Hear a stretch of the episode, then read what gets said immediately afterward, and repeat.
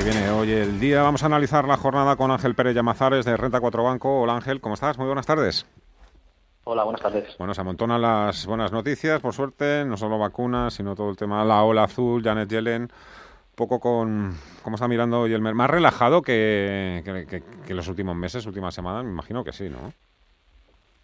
Bueno, la verdad es que se están viendo subidas muy fuertes con los valores de ciclo, pues tirando un poco de, de los índices sobre todo este comportamiento se repite pues desde que desde que salieron las buenas noticias sobre sobre el desarrollo de las vacunas pero como comentas pues también creemos que está recogiendo pues eh, lo de Jalen Yellen no la propuesta como secretaria del Tesoro americano creemos que el mercado lo recoge con buenos con buenos ojos y además los datos macro que han salido en Alemania que creemos que han sido bastante positivos no tanto el trimestral como la IFO han, mejorado previsiones además se une a relajación en los confinamientos en, Reino Unido, con lo cual pues, hemos tenido una serie de noticias positivas que están, que están haciendo que repunten. ¿no? Ahora que parece que todo el mundo cree que la bolsa va a ser el mejor activo en 2021, ahora que llegan las vacunas, comienzan las desescaladas, ¿cómo podría ser 2021 precisamente? ¿Dónde cree usted que habría que estar invertidos? A falta de toda la información todavía que nos tiene que llegar, claro.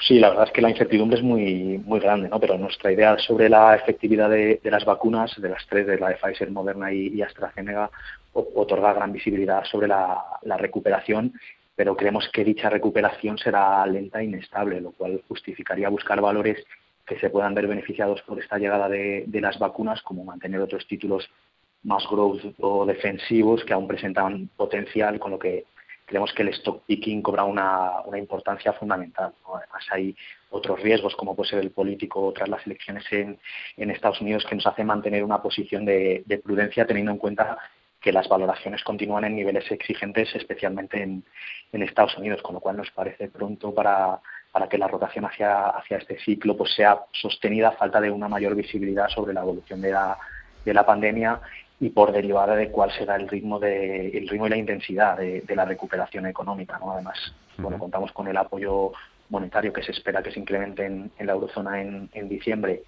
y a lo que se pueden unir nuevas medidas de, estímulo fiscal por, por parte de distintos gobiernos que creemos que serían los catalizadores para nuevos avances, más allá de la noticia de las, de las vacunas. Aguánteme tan solo un minuto, un, minuto em, Ángel, porque estamos viendo un último tramo al alza en las bolsas europeas, ves 35 ya 8.129 puntos, casi un 2% de subida. Viviani, ¿y tú qué pasa? Que empiezas a ver ahí cosas que pueden gustar mucho, que tampoco es que sean muy, muy relevantes desde el punto de vista fundamental, pero bueno, ahí están. Eh, los datos que podríamos tener hoy, póker, que sería posible ver máximos históricos, el Dow Jones ya los ha tocado cerquita de los 30.000 puntos. SP500 se puede sumar a la fiesta en breve. Lo tiene su tope histórico en los 3.645, está en los 3.625. Nasdaq en los 12.105, está en los 12.009. Y Bitcoin, que ese activo que también está subiendo con ganas, ya ve más cerca de nuevo los 20.000 dólares. Y el que también nos interesa, señor Pérez Llamazares, es el IBEX 35. ¿Hasta, ¿Hasta dónde, hasta cuándo puede aspirar? opositar?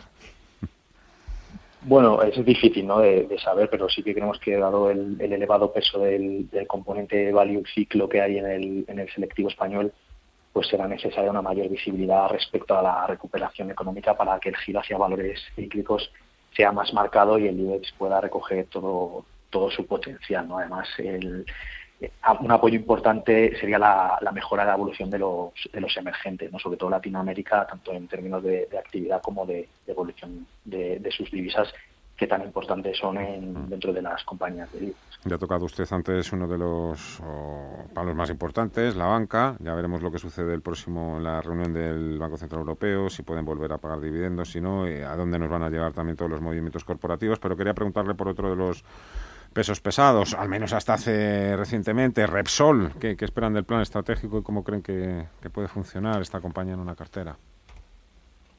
Bueno, pues las líneas generales del nuevo plan estratégico, unido a la política de retribución al accionista, pues creemos que se encuentran dentro de lo, de lo esperado, aunque sí que es verdad que nos ha sorprendido positivamente los objetivos que de instalación de, energías renovables y algo negativamente los de, clientes de electricidad y cuota de, gas, pero en cualquier caso vemos más relevantes y positivas las noticias de ayer de remuneración al accionista que fueron muy bien descontadas por, por el mercado. ¿no? En, este sentido, pues la compañía creemos que podría volver al pago en efectivo y fijar un, suelo en el dividendo, así como acompañarlo de, recompra y amortización de, acciones. ¿no? En nuestra opinión, el, recorte del dividendo está parcialmente descontado por el mercado, no así el pago en efectivo, que, sí que sorprende ¿no? en este año 2020 tan, tan complicado y en el que el principal objetivo de la compañía ha sido mantener a raya la, deuda. Cual de confirmarse este dividendo y la recompra de acciones, creemos que afianzaría la retribución al accionista como uno de sus